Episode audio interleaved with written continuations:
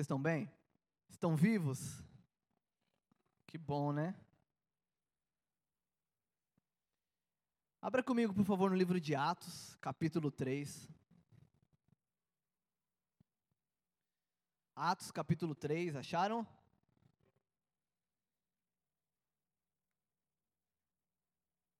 Antes de ler, eu queria orar com vocês. Feche seus olhos, por favor. Queria orar mais uma vez. Bondoso Deus, eu quero te agradecer, Senhor, porque o teu amor, Pai, a tua graça, a tua misericórdia é o motivo de nós não termos sido consumidos, Pai. E nós estamos aqui, Senhor Deus, para honra e glória do teu nome, queremos te cultuar, queremos bendizer o teu santo nome. Como o louvor disse, declarar todo o poder, toda a glória, toda a autoridade, ela é dada a ti, ela é entregue a ti, Pai. Sabemos que o Senhor está aqui. Nós não precisamos sentir, porque a tua palavra nos garante que o Senhor está aqui. Nós não nos movemos por sentimento, Senhor, nós nos movemos por fé. E a tua palavra nos garante, Senhor Deus, que onde dois ou três se reunissem no teu nome, o Senhor se faria presente. Sabemos que o Senhor está aqui.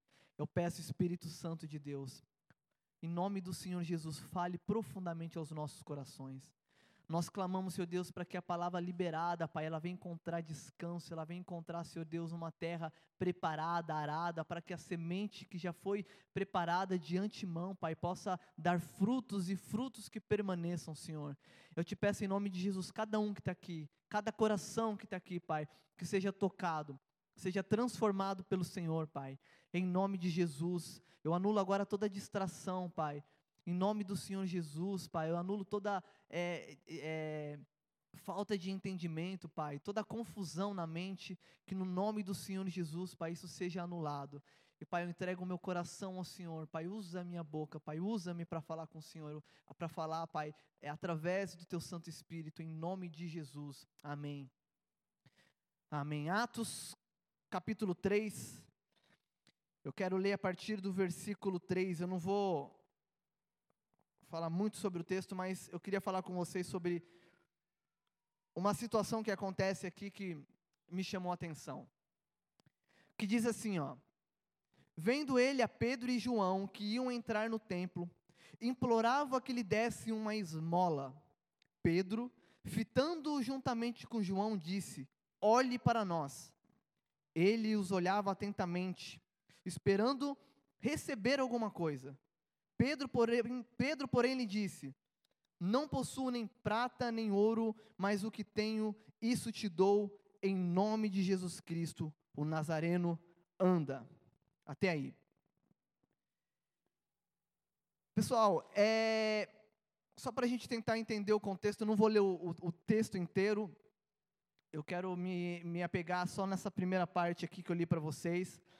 Mas aqui é aquele contexto de Atos, né, alguns capítulos antes, né, no 1, 2 ali, a gente acompanha a vinda do Espírito Santo, esses homens se, sendo cheios do Espírito Santo, esses homens sendo transformados, e eles começando ali a igreja que Jesus tinha estabelecido para que eles dessem continuidade. E aqui no capítulo 3, eles estavam subindo ao templo, Templo Formosa, eles estavam indo ali para o pórtico de Salomão, que era um lugar onde as pessoas costumavam se achegar quando vinham do deserto, era um lugar que tinha ali na entrada do templo, onde as pessoas que vinham do deserto paravam para descansar, tomar um sol, e por saber disso, as pessoas, os, os, pais, eu não sei quem o texto não fala, mas colocavam esse, esse homem que era aleijado de nascença, ali naquele lugar, porque ele sabia que era um, um, uma passagem de pessoas, era um lugar onde tinha um fluxo muito grande de pessoas, e aquele homem era colocado ali todos os dias para que ele pudesse pedir esmola. Então, de repente, ele está ali sentado e ele olha dois homens subindo ali, indo para a oração. Pedro e João estavam subindo, e aí, de repente, ele vira para João e pede uma esmola para João. E o que me chamou a atenção do texto foi o quê? João virou para Pedro e João que iam entrar no templo, olhou para aquele homem e fala, o texto fala assim, que eles olharam para aquele homem e falou assim, ei, olhe para mim, olhe para nós. E aí ele fala assim, eu não tenho prata e não tenho ouro, mas o que eu tenho eu te dou. Em nome de Jesus de Nazaré, levante e ande. Pedro, o que me chama a atenção porque a convicção que Pedro tinha porque se a gente parar para pensar, a gente pode olhar para o texto e falar assim: Cara, Pedro, ele, talvez ele estava um pouco ali cheio de si, né? Tipo, pô, o cara acabou de. Jesus tinha acabado de morrer, fazia alguns dias que tinha morrido, né? Esses homens estão aí, já estão causando um alvoroço, as pessoas já estavam se convertendo, e de repente eles vão subir ali para ir orar. E aí o cara pede Pedro pra, pede para Pedro, né? Esperando uma esmola, um, um trocadinho, Pedro fala assim: "Ei, olha para mim". Primeira vez que eu olhei para esse texto, eu falei: "Cara, Pedro é meio alto de si, né? Confiante, confiantão, né? Tipo, pô, eu sou o cara, olha para mim". Só que quando você começa a se aprofundar e entender o que estava acontecendo naquele momento, você percebe algo que eu vou compartilhar com vocês daqui a pouco. Pedro virando para eles fala assim: Ei, olha para nós. Pedro vai dizer na carta, em uma das suas cartas, no primeiro, no, no primeiro livro de Pedro, capítulo 1, se eu não me engano, ele fala assim: que não foi por prata nem por ouro que nós fomos comprados, mas foi pelo sangue de Jesus. Pedro tinha algo dentro dele, havia uma convicção dentro de Pedro que trazia essa certeza de ele chegar para essa pessoa com confiança e falar assim: Ei, olha para mim. Era como se ele falasse assim: Eu sei o que eu tenho, eu sei quem eu sou. Eu sei de onde eu vim, eu sei para onde eu vou, então olha para mim, porque eu tenho algo para te oferecer. Eu não tenho dinheiro, eu não tenho prata, eu não tenho ouro, mas o que eu tenho eu te dou. Aí ele vira para o aleijado e fala: Levante e ande em nome de Jesus de Nazaré. E o texto fala que aquele homem se colocou em pé, se fortaleceu nos pés, no tornozelo, e aí houve um alvoroço, ele começou a pular, entrou no templo pulando, e aquela galera ficou impressionada, extasiada com o que estava acontecendo, porque todos sabiam que aquele homem era um aleijado, que todos os dias da vida dele ficava ali naquele lugar pedindo dinheiro. E quando eles entram no templo, você vai ver ali, no versículo 11, o texto diz que aquele homem se apegou, Pedro e João, tipo, meu, esses caras fizeram algo por, por mim. Porque quando eles chegaram para mim, Pedro falou assim: olha para mim, como se ele pudesse realmente fazer algo, e alguma coisa aconteceu, eu estou andando. E aquele homem, o texto diz, apegando-se a Pedro e João, aquele homem, apegando-se ele a Pedro e João, no versículo 11, todo o povo correu atônito para junto deles no pórtico chamado de Salomão. E aí o texto continua dizendo: à vista disso, Pedro se dirigiu ao povo, dizendo: Israelitas, por que vos maravilhais disto? Ou por que fitais os olhos em nós, como se pelo nosso próprio poder ou piedade tivéssemos feito ele andar? O Deus de Abraão, de Isaac e de Jacó, o Deus de nossos pais, glorificou seu servo Jesus, a quem vós traístes e negastes perante Pilato, Pilatos, quando este havia decidido soltá-lo. Então, de repente, você vê Jesus, com Pedro, com toda a convicção, falando: Ei, olhe para mim. Eu sei quem eu sou. Eu sei de onde vim. Eu sei o que há em mim. Aquele homem é curado. E quando os olhos de todo mundo se voltaram para Pedro e João, Pedro e João falam assim: Ei, por que, que vocês estão olhando para nós? Não é nada sobre nós, não tem nada a ver com a gente. Tudo isso aconteceu por causa do servo de Deus chamado Jesus. Aqueles que vocês perseguiram, e o texto continua falando. Pedro veio com um sermão ali maravilhoso, aqueles caras ficam endemoniados. Mas o que eu quero dizer com isso era: algo estava acontecendo naquela época em Jerusalém.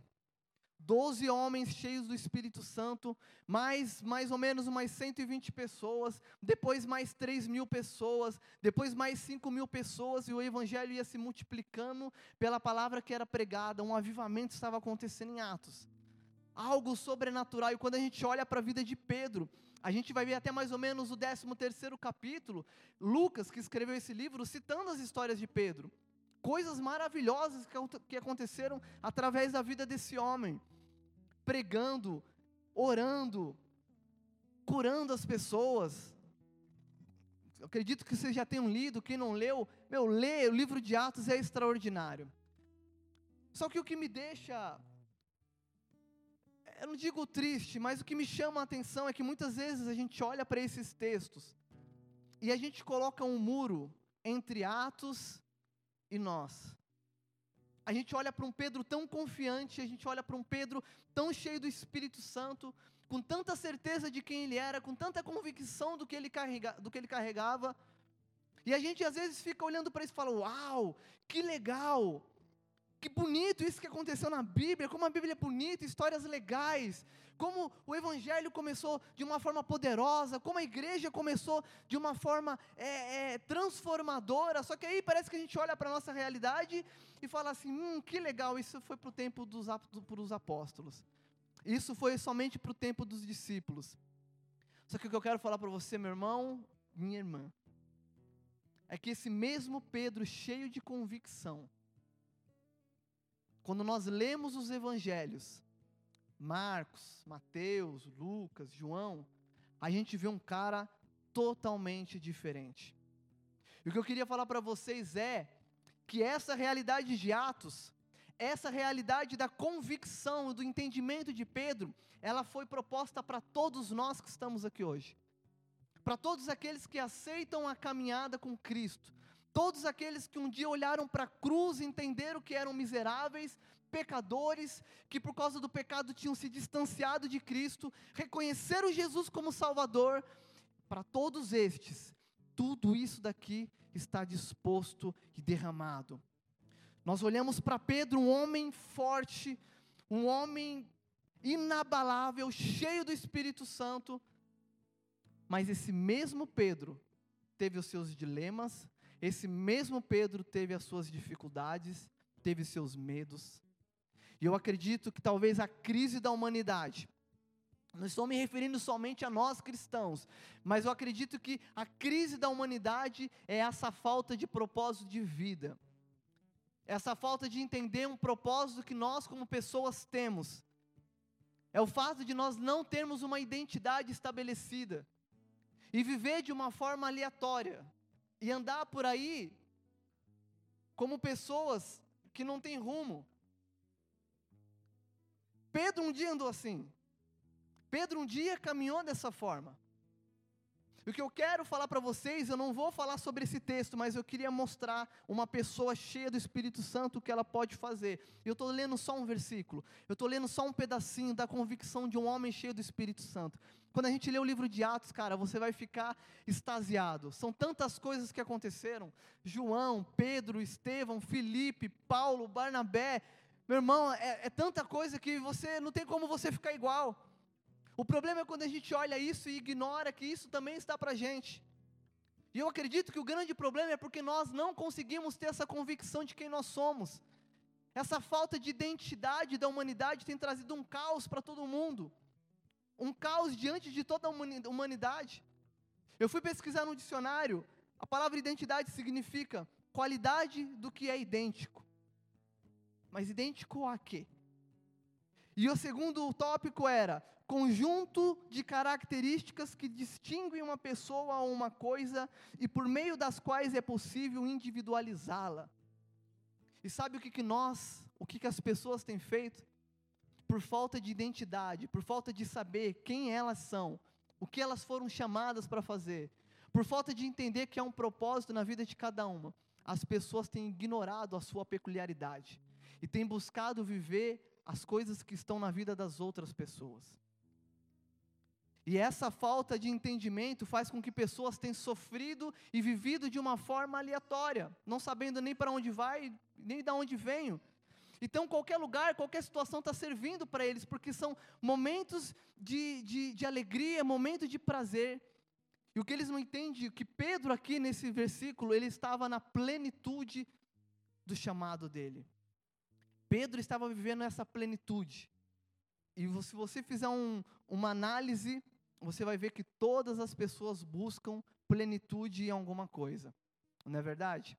Ninguém faz faculdade para ser qualquer pessoa. Ninguém estuda para fazer qualquer coisa. Ninguém trabalha só para ter o dinheirinho do mês. As pessoas sempre estão buscando algo. Né? Como dizia o Chorão, todo mundo está buscando seu lugar ao sol. Todas as pessoas estão buscando brilhar de alguma forma. E eu acredito que o grande problema é quando as pessoas buscam essa plenitude nas coisas erradas. E essa falta de entendimento de quem eles são faz com que eles ignorem aquilo que é individual, aquilo que é próprio de cada um deles, para tentar viver aquilo que é de outra pessoa. Uma vez, uma pessoa querida, que eu gosto bastante, ela virou para mim e falou assim: ela falou num tom de brincadeira, mas eu sei que foi com carinho que ela falou. Ela falou assim: Poxa, Tel, eu quero ser igual você quando crescer. Ele já era maior que eu. eu acho que da minha idade, ou um pouco mais novo. E aí eu lembrei, quando ele falou aquilo, eu lembrei de uma frase de um homem de Deus que marcou minha vida. Ele falou assim, e eu virei, eu falei, eu repeti isso para ele, eu falei, cara, se você soubesse quem você é para Deus, você não ia querer ser ninguém além de você mesmo, cara. Porque cada um de nós somos chamados para algo dentro da nossa peculiaridade, dentro daquilo que nós somos. Aí o que, que acontece? Você quer fazer parte de um grupo, você quer fazer parte de um meio, você quer se estabelecer dentro de um padrão que o mundo põe para você.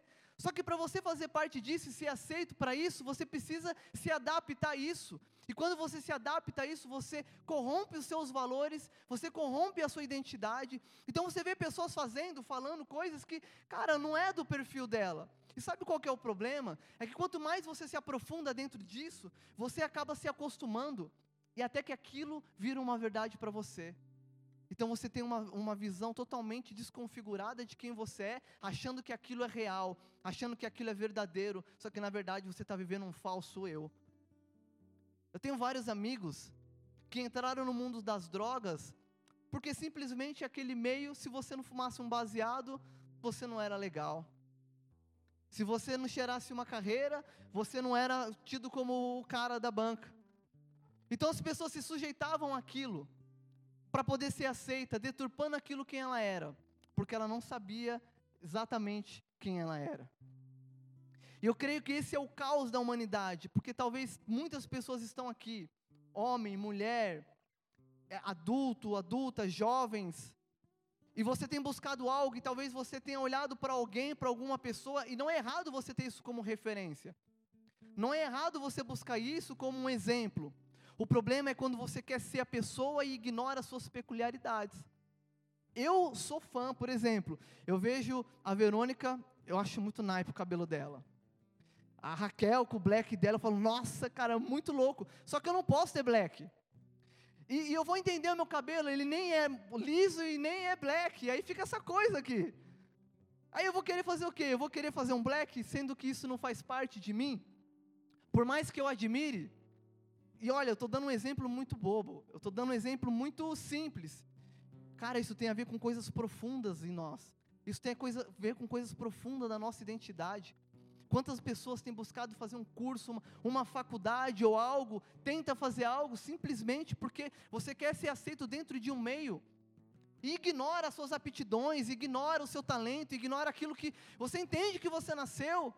Mas não, eu vou entrar nessa profissão porque, cara, dá mó grana.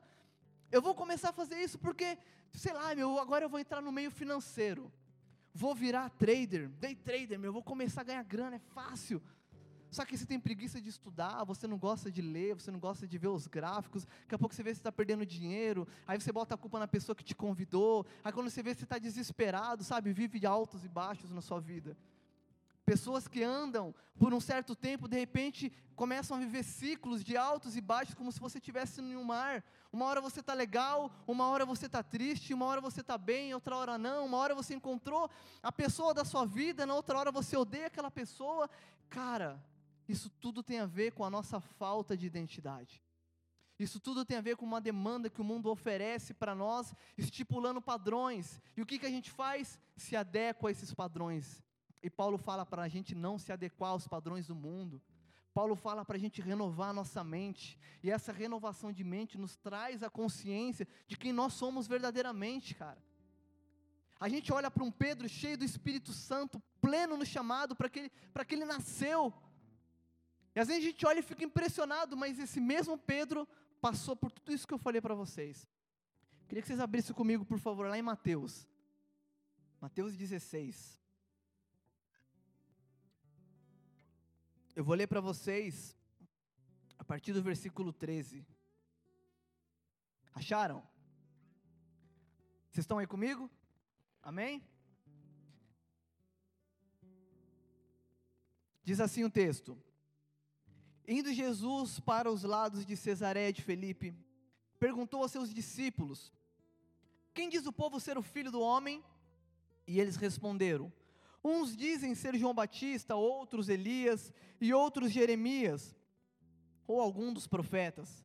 Mas vós, continuou ele, quem dizeis que sou eu? Respondendo Simão Pedro, disse: Tu és o Cristo, o Filho do Deus vivo. Então Jesus lhe afirmou: Bem-aventurado é Simão Barjonas, porque não foi carne e sangue que te revelaram, mas meu Pai que está nos céus. Também te digo que tu és Pedro, e sobre esta pedra edificarei a minha igreja, e as portas do inferno não prevalecerão contra ela. Jesus estava caminhando com seus discípulos, e aí ele faz uma pergunta: O que, que as pessoas estão falando de mim? Ah, você é profeta, dizem que você é Jeremias, uns dos profetas, uns estão dizendo até que é João, que tinha morrido já. Aí Jesus virou e falou: Mas e vocês? O que, que vocês dizem que eu sou? E Pedro, no meio dos discípulos, levanta e fala assim: Tu és o Cristo, o Filho do Deus vivo. Quinta-feira eu estava aqui e o meu amigo Lucas estava pregando e ele falou de algo ali que me chamou a atenção dentro de tudo que ele estava falando. Mas ele estava falando ali a respeito de quando o homem, ele estava falando do profeta Isaías, de que quando ele teve a revelação de quem Deus era, Deus revelou para o pro profeta quem ele era. E quando eu olho para esse texto, eu vejo exatamente isso acontecendo. Pedro teve uma revelação e Jesus vira para Pedro e fala assim: Pedro, não foi carne que te deu isso. E aí logo em seguida Pedro vira para Jesus vira para Pedro e fala assim: Simão, filho de Barjonas. Ele vira e fala assim: Quer ver, ó? Também eu te digo que tu és Pedro, e sobre esta pedra edificarei a minha igreja. Logo depois que ele vira para Simão, para Pedro, ele fala assim: Simão, você é Pedro. E eu achava que Jesus estava aqui nesse momento estabelecendo a identidade de Pedro. Só que quando eu comecei a ler, reler novamente os evangelhos, eu percebi que lá em João 1, Jesus já tinha falado para Pedro, André tinha encontrado, André seguia, Jesus, seguia João Batista, e aí ele viu Jesus passando, ele começou a seguir Jesus, e a primeira coisa que ele fez foi chegar para o irmão dele, Pedro, e falar assim: Simão, encontramos o Messias. E aí André vai lá e apresenta Pedro para Jesus. E naquele momento Jesus vira para Pedro e fala assim: Simão, agora é Cefas, que quer dizer Pedro. Lá atrás, no primeiro encontro que Jesus teve com Pedro, com Simão, Jesus vira para Pedro e fala assim: é, Simão, você agora será chamado Cefas, que quer dizer Pedro. Então Pedro, ele já tinha sido, é, de uma certa forma, com o encontro com Jesus, entendido que Jesus havia estabelecido ali talvez uma identidade para ele. E eu vou explicar para vocês o porquê, porque quando Jesus fala tu és pedra, essa palavra no original é Petrus, que significa pedrinhas. É, você é uma, você é um concreto, Pedro. Né? E aí ele fala sobre essa pedra que é Petra, que é a rocha, eu estabeleceria a minha igreja. Estou fazendo essa distinção para a gente entender que Pedro e pedra não é a mesma coisa. E Jesus estabeleceu a igreja dele sobre a pedra, Petro, Petra. Amém? Não sobre Petros. E aí o que, que Jesus faz aqui? Fala, Pedro, tu és Petros. A diferença aqui é que lá atrás, quem tinha apresentado Jesus para Pedro foi o irmão de Pedro, André, e aqui nesse contexto, quem revelou Jesus para Pedro foi o próprio Deus. Então era uma revelação espiritual, era algo divino, porque o próprio Jesus falou assim: Pedro, não foi carne nem sangue que te revelou isso, mas foi o Pai que está nos céus. Também eu te digo que tu és Pedro, e sobre essa pedra edificaria a minha igreja, e as portas do inferno não prevalecerão contra ela. Acontece que nesse exato momento, Pedro teve uma revelação da parte de Deus. E aí eu fiquei meditando no que, no que Lucas falou, de que quando a pessoa tem a revelação de Deus, Deus revela quem nós somos. Pedro teve a revelação de Cristo e imediatamente Cristo reafirmou a Pedro, agora de uma forma profunda e espiritual, a identidade de Pedro. Pedro, você é Petros, pedrinha, fragmentos, concreto. Você é um cara inabalável, você é um cara estável, você é um cara forte, firme. E quando a gente olha a vida de Pedro, a gente percebe que isso não tem nada a ver com Pedro. Pedro era um cara totalmente instável. Pedro teve uma vida totalmente de altos e baixos. Você vê o cara sendo chamado por Jesus, de repente ele está andando sobre as águas e no mesmo texto ele está afundando. Você vê Pedro com medo, você vê Pedro com anseios, você vê Pedro se levantando e vendo Jesus numa transfiguração, vendo Jesus do lado de Elias, do lado de Moisés, você vê Pedro tendo revelações espirituais. De repente você vê Jesus falando que Pedro iria negar três vezes, Pedro falando: Jesus, eu vou morrer por você. Pedro fala: Aparta-te de mim, Satanás. Sai, cão. Quem viu aquele vídeo do cachorro, do Chico? O Chico não está aqui não, né? O Chico Brother, crente, não está, né? Tem nada a ver com ele. Mas quem, quem viu esse vídeo? É uma mulher que entra no quarto e o cachorro detonou o quarto dela. Você viu essa aqui? Nossa, o cachorro ele detonou, ele, ele partiu a, a cama em dois assim. Comeu o controle, a mulher estava chorando. Chico, por que você fez isso, Chico? Tadinho, fiquei com dó.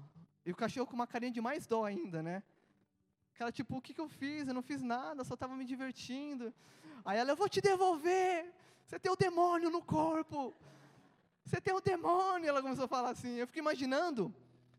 Porque Jesus, nesse mesmo capítulo que Pedro tem a revelação da vida dele, você começa lendo ali, Jesus começa a avisar os seus discípulos, predizer da morte e da ressurreição dele. E aí olha o que, que fala assim, no versículo 22, e Pedro, chamando a parte, começou a reprová-lo, e dizendo, tem compaixão de ti, Senhor, isso de modo algum te acontecerá. E Jesus, voltando-se, disse a Pedro, arreda, Satanás, tu és para mim pedra de tropeço, porque não cogita das coisas de Deus, e sim das dos homens. Meu Deus, o homem acabou de ter a revelação da vida dele, Jesus falou: Pedro, não foi carne que te deu, foi o Pai que te deu. Aí eu acho que ele já ficou, nossa, eu sou o cara mesmo, porque. Aí Jesus fala assim: olha, eu vou morrer. Tipo, a Bíblia já disse, as profecias já falaram, eu vou morrer, vou ressuscitar. Pedro, imagina ele batendo no peito e fala: não, vem cá comigo, Pedro, Jesus. Fala essas coisas não, Jesus, você é um cara legal, mas vai morrer não. Vamos andar com a gente aqui. Aí fica imaginando Jesus olhando e fala: Pedro, você está com o diabo, Pedro. Você está com o capeta, sai de perto de mim, porque não cogita das coisas de Deus. Tipo, no mesmo capítulo, ele vai do céu ao inferno. Como que Jesus pode virar para um cara desse e falar que ele é um cara estável, que ele é firme como a rocha, ele é firme como a pedra? Como que a gente pode ver?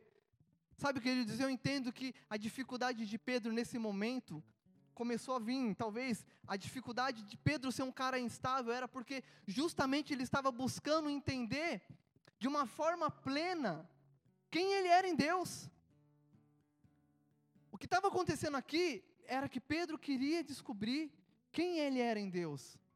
E eu acredito que esse processo que nós lemos no, no, no, nos evangelhos foi um processo de discipulado pessoal com Pedro, homem a homem, aonde Jesus ia ensinando e mostrando a Pedro quem ele era, o que ele devia fazer, como ele deveria fazer. E esse processo foi o processo onde Pedro começou a entender a si mesmo. Sabe por que eu falo isso? Porque quando Jesus, quando a gente lê aqui no texto, a gente vê que Pedro teve uma revelação espiritual de quem Jesus era. E a glória de Deus foi colocada diante do Senhor.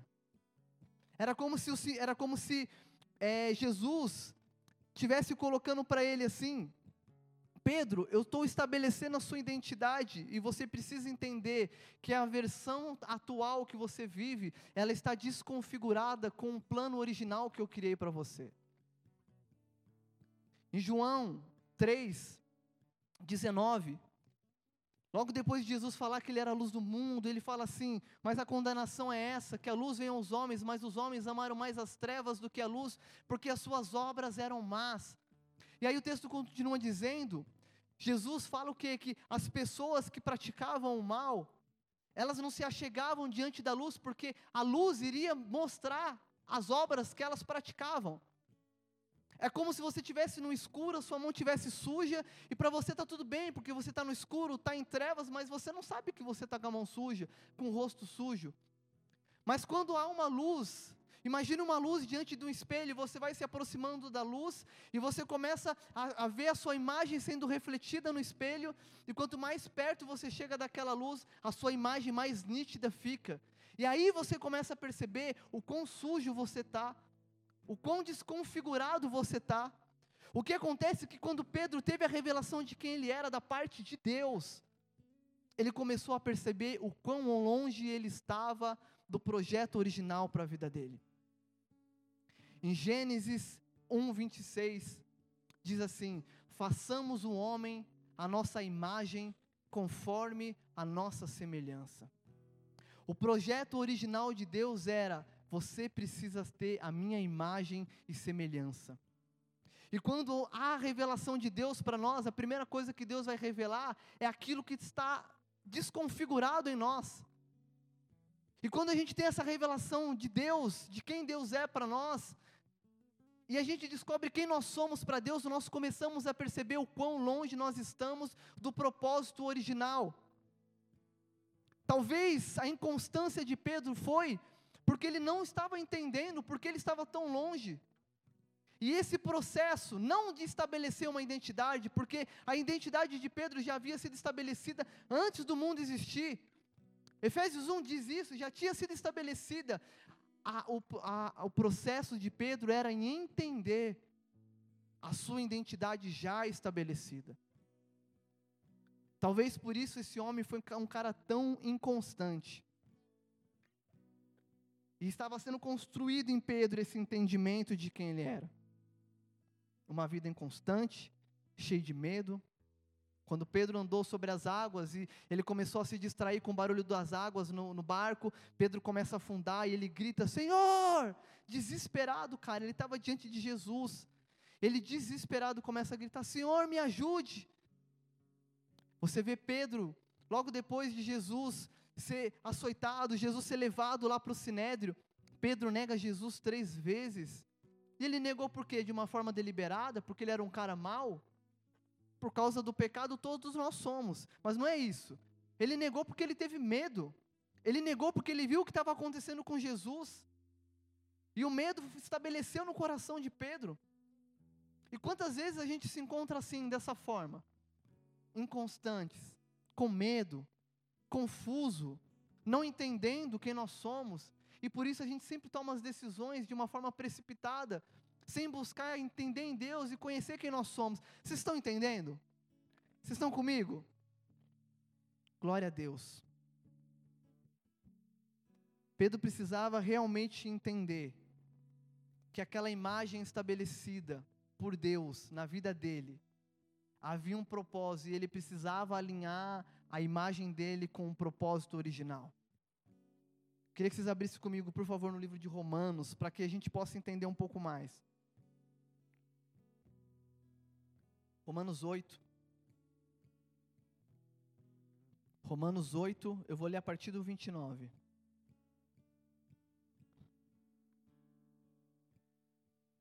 Diz assim: Porquanto aos que de antemão conheceu também os predestinou para serem conforme a imagem de seu filho, a fim de que ele seja primogênito entre muitos irmãos.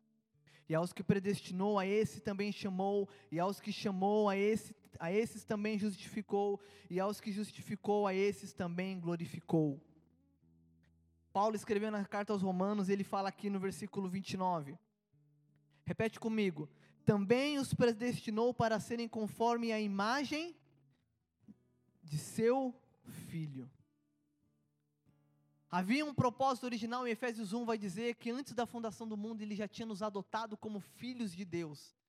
E quando Pedro tem a sua visão real, a sua versão original, percebendo que a sua estava desatualizada, percebendo que a versão dele era como se fosse uma versão pirata, desconfigurada, cheia de defeito, ele precisa se deparar com esse entendimento.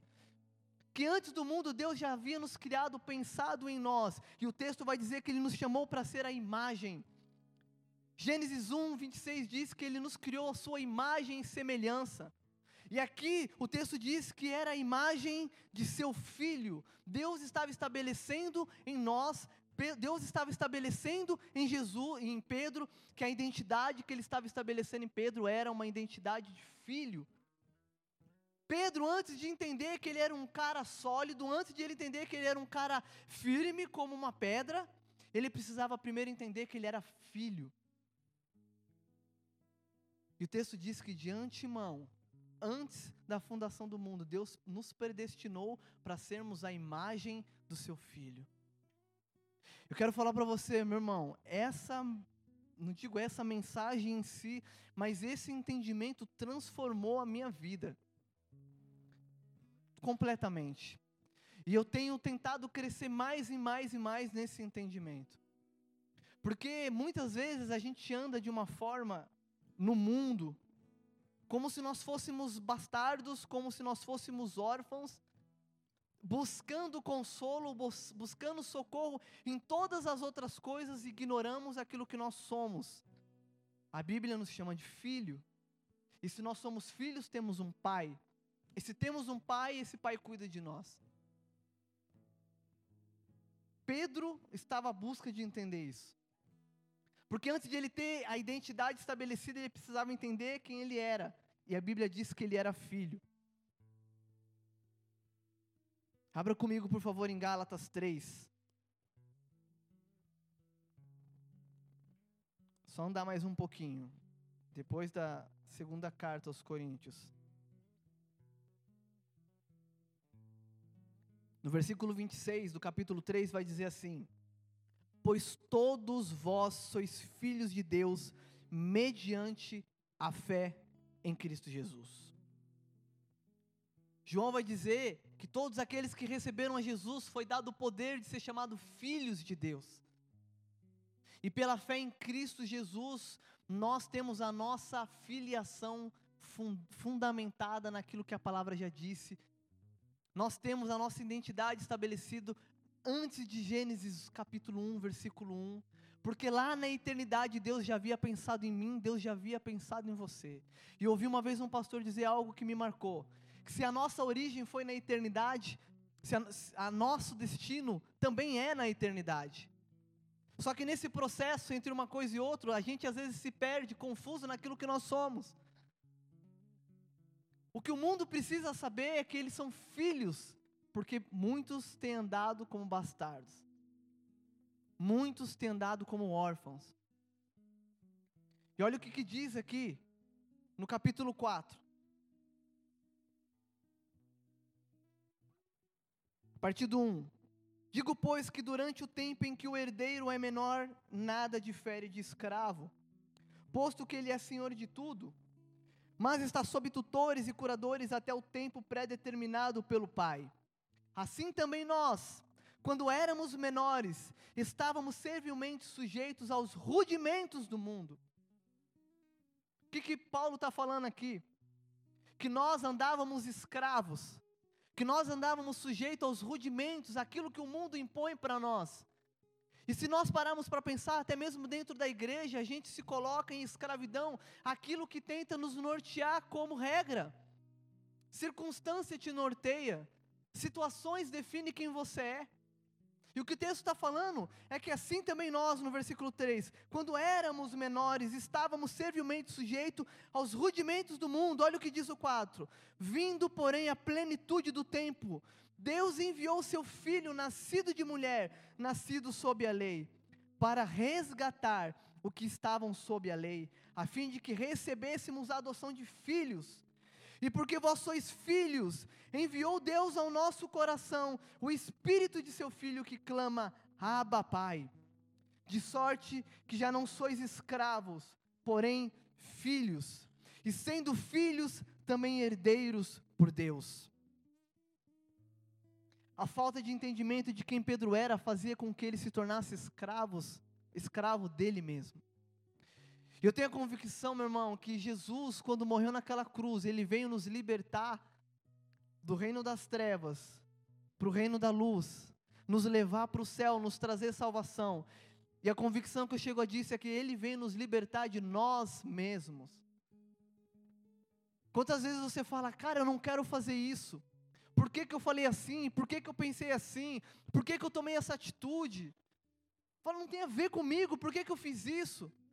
Paulo fala que as coisas que ele não queria fazer, ele fazia. E aquele que queria, ele não conseguia.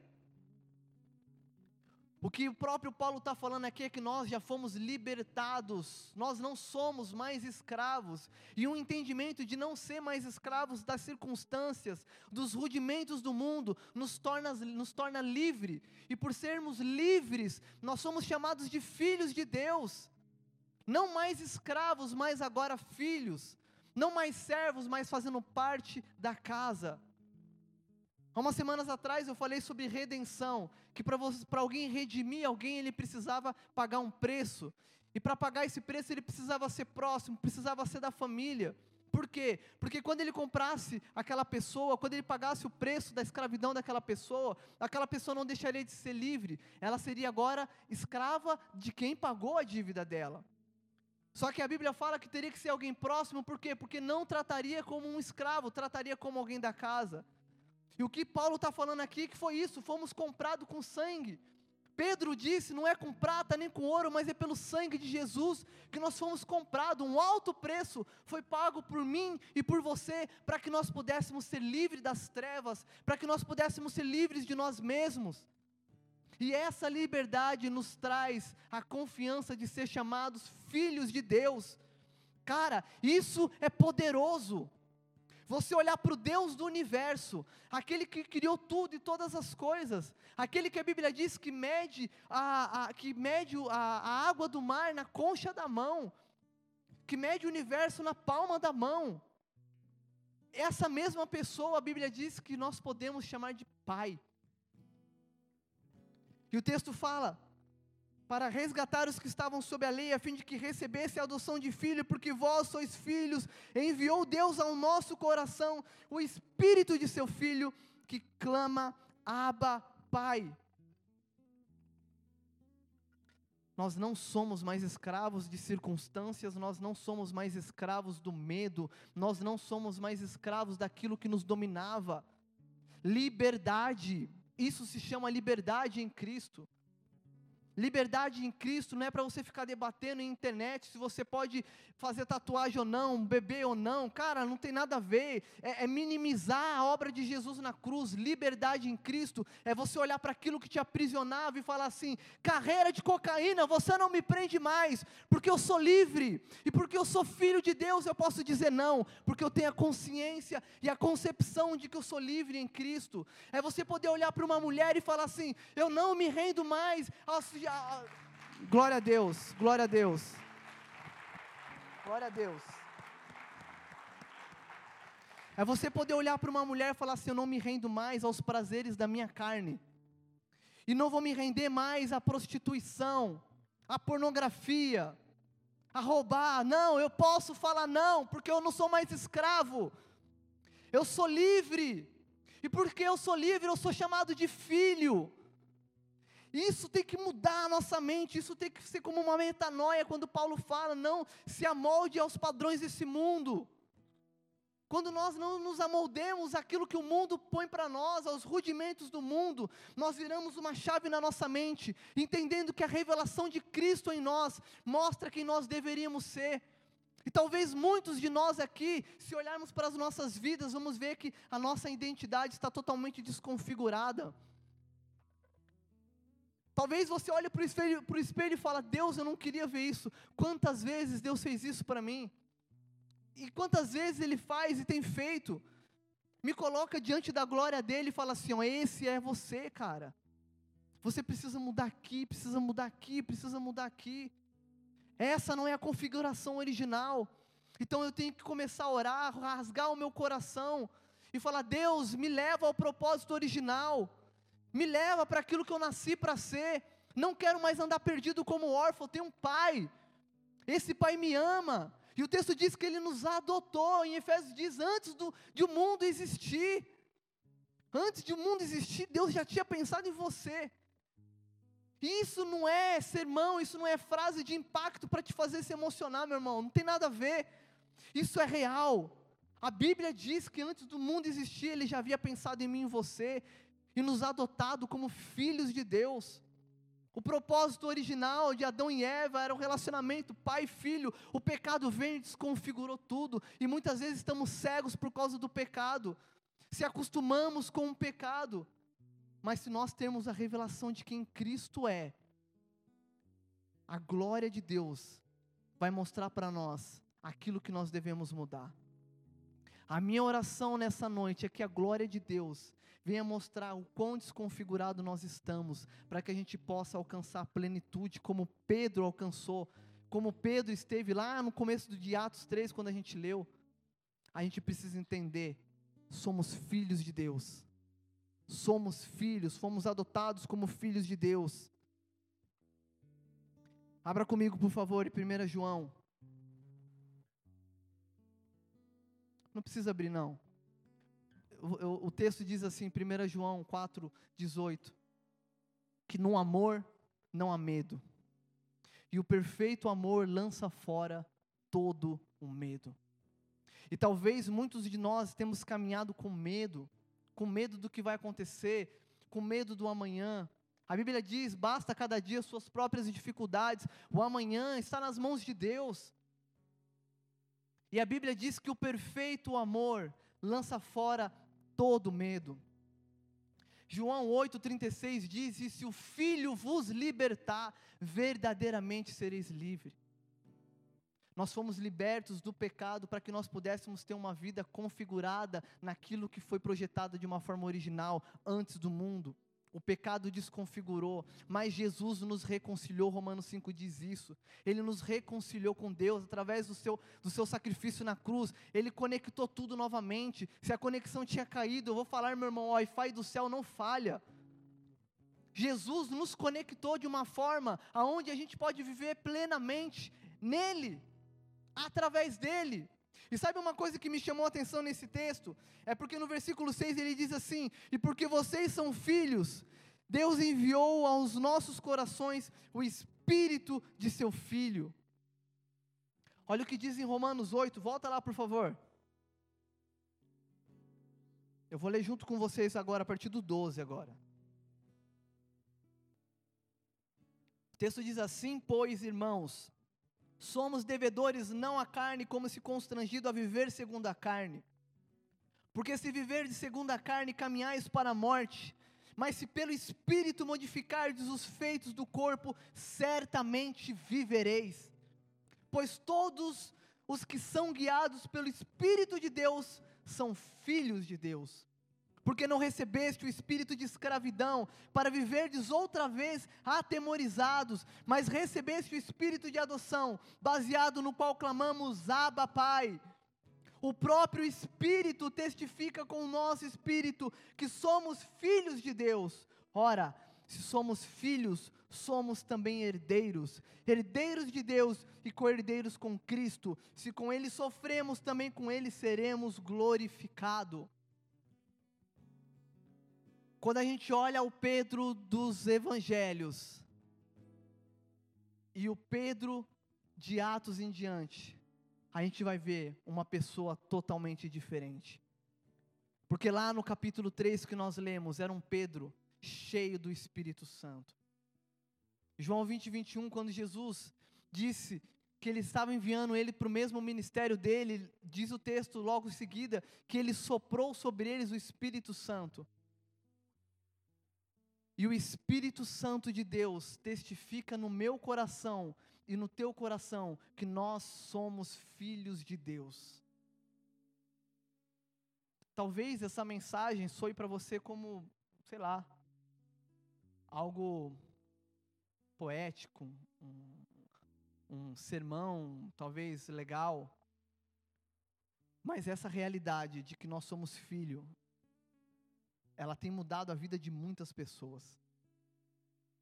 Quando a gente entende de que a, talvez a tua versão atual está totalmente desconfigurada, e você fala, eu preciso alinhar essa versão desconfigurada para a original, Deus vai te levar à filiação. Deus vai te levar diante dele como se ele te pegasse no colo. E a minha oração essa noite, independente da sua idade, independente do teu tamanho, do teu tempo de igreja, independente da sua experiência com Deus, que o Espírito Santo hoje te conduza a esse entendimento, como se Deus te pegasse no colo e falasse: "Filho meu, eu estou aqui. Você quer ser guiado, você quer ter entendimento de propósito, então caminhe em mim, ande comigo. E o texto diz que o Espírito de Deus testifica em nosso espírito, nos nossos corações, que nós somos filhos de Deus. E esse mesmo texto que nós lemos diz que todos que são filhos também são guiados pelo Espírito Santo. Pedro só viveu o que viveu na sua plenitude, porque, como nós lemos, ele foi um cara totalmente instável no Novo Testamento. Mas ele passou por um processo. E às vezes a gente vai precisar passar por um processo de, desse entendimento. Não da revelação. A revelação da nossa identidade já está na Bíblia. Já foi liberada. A gente precisa entender quem nós verdadeiramente somos para Deus.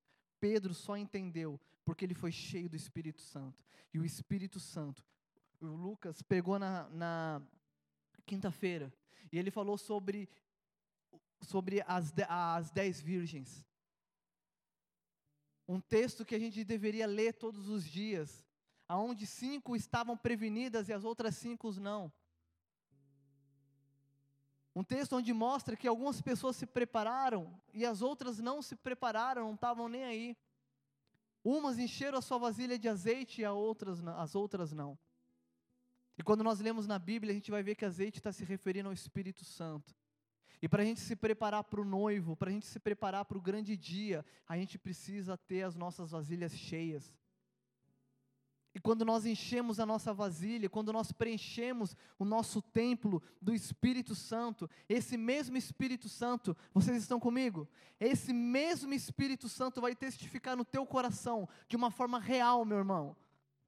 De uma forma real, de que você nasceu para ser filho de Deus e não mais andar com medo, não mais andar de uma forma aleatória, não mais devagar por esse mundo, não mais agir como órfão, não mais agir como bastardo. Deus olha para você como filho. O que nós precisamos é agir como filhos.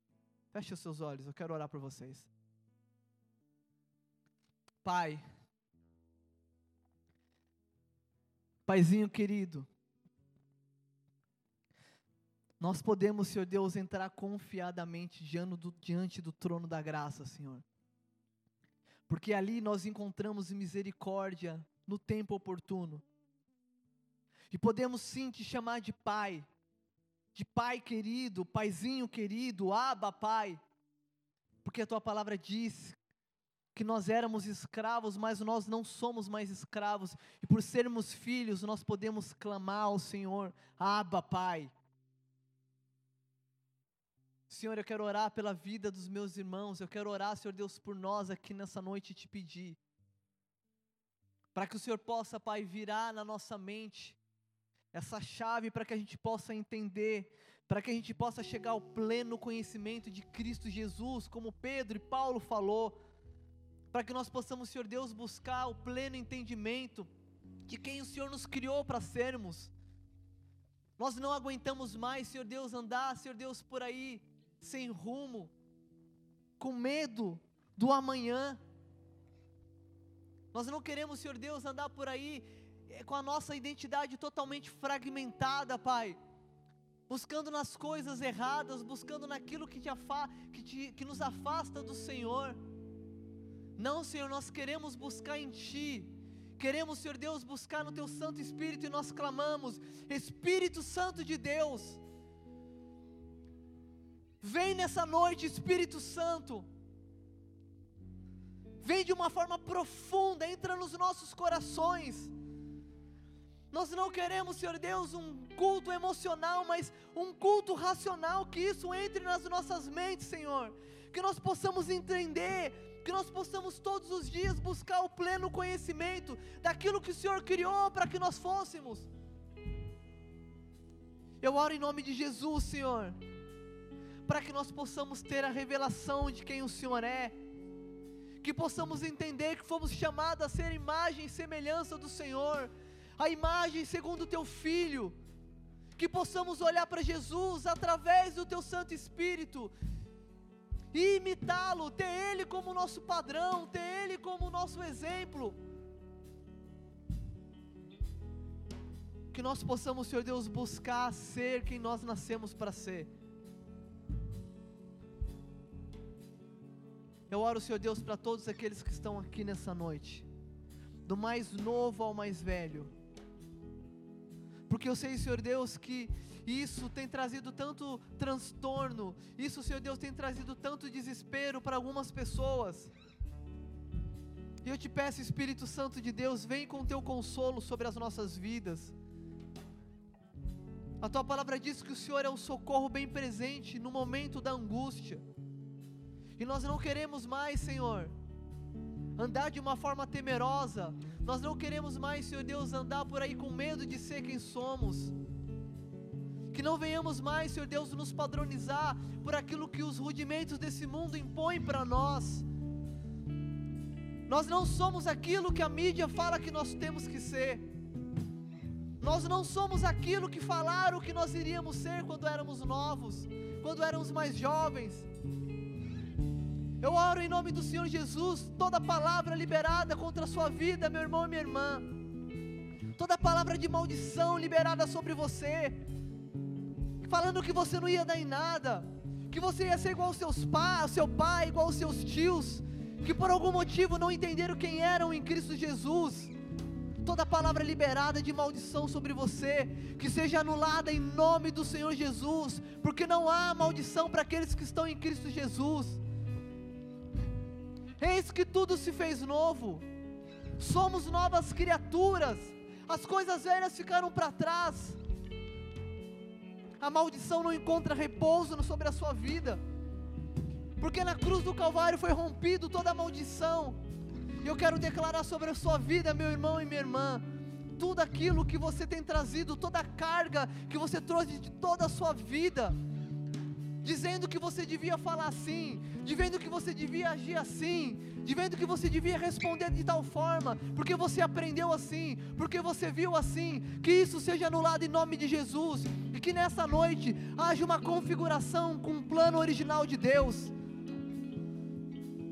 Meu irmão, homem, se você aprendeu dentro da tua casa que trair a tua esposa era normal, que nessa noite haja uma configuração atualizada, que você venha renovar a tua mente e entender que você não nasceu para isso, não nasceu para pornografia, não nasceu para o adultério.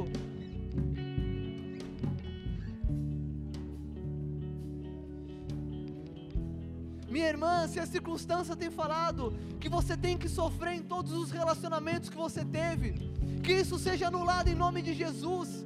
O Senhor não te criou para isso, o Senhor te criou para ser plena.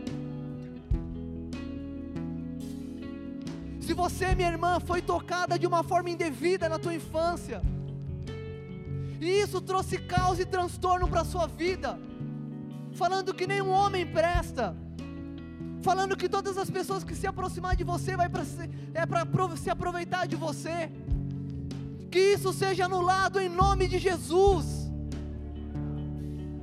Há um padrão estabelecido dos céus, há algo original do reino, e o Senhor quer nos alinhar nessa noite com um plano original. O Senhor quer nos alinhar nessa noite com aquilo que Ele criou antes da fundação do mundo, que o pecado nos afastou. Em Cristo Jesus, nós somos novas criaturas. Todas as maldições foram lançadas, no poder do nome de Jesus, seja anulada agora.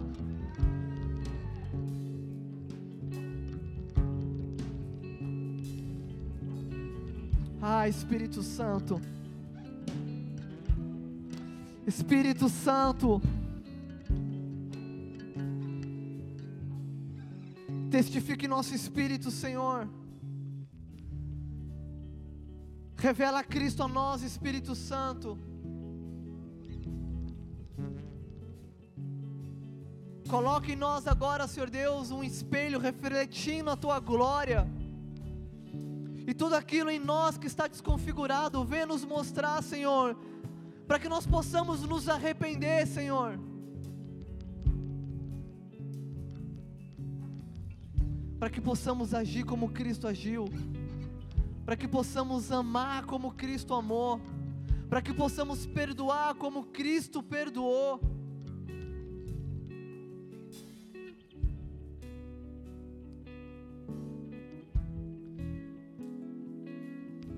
Espírito Santo,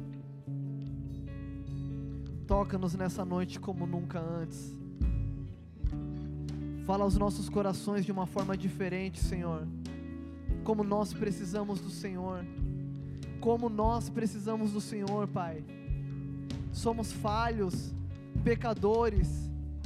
E mesmo assim, quando ainda éramos seus inimigos, o Senhor enviou teu filho para morrer por nós. E na plenitude do tempo, o Senhor nos libertou da escravidão. Queremos ser livres, Senhor. Queremos ser livres de tudo que nos aprisiona. Livres de tudo que nos aprisiona. Libertos de nós mesmos. Libertos do poder das trevas. Somos novas criaturas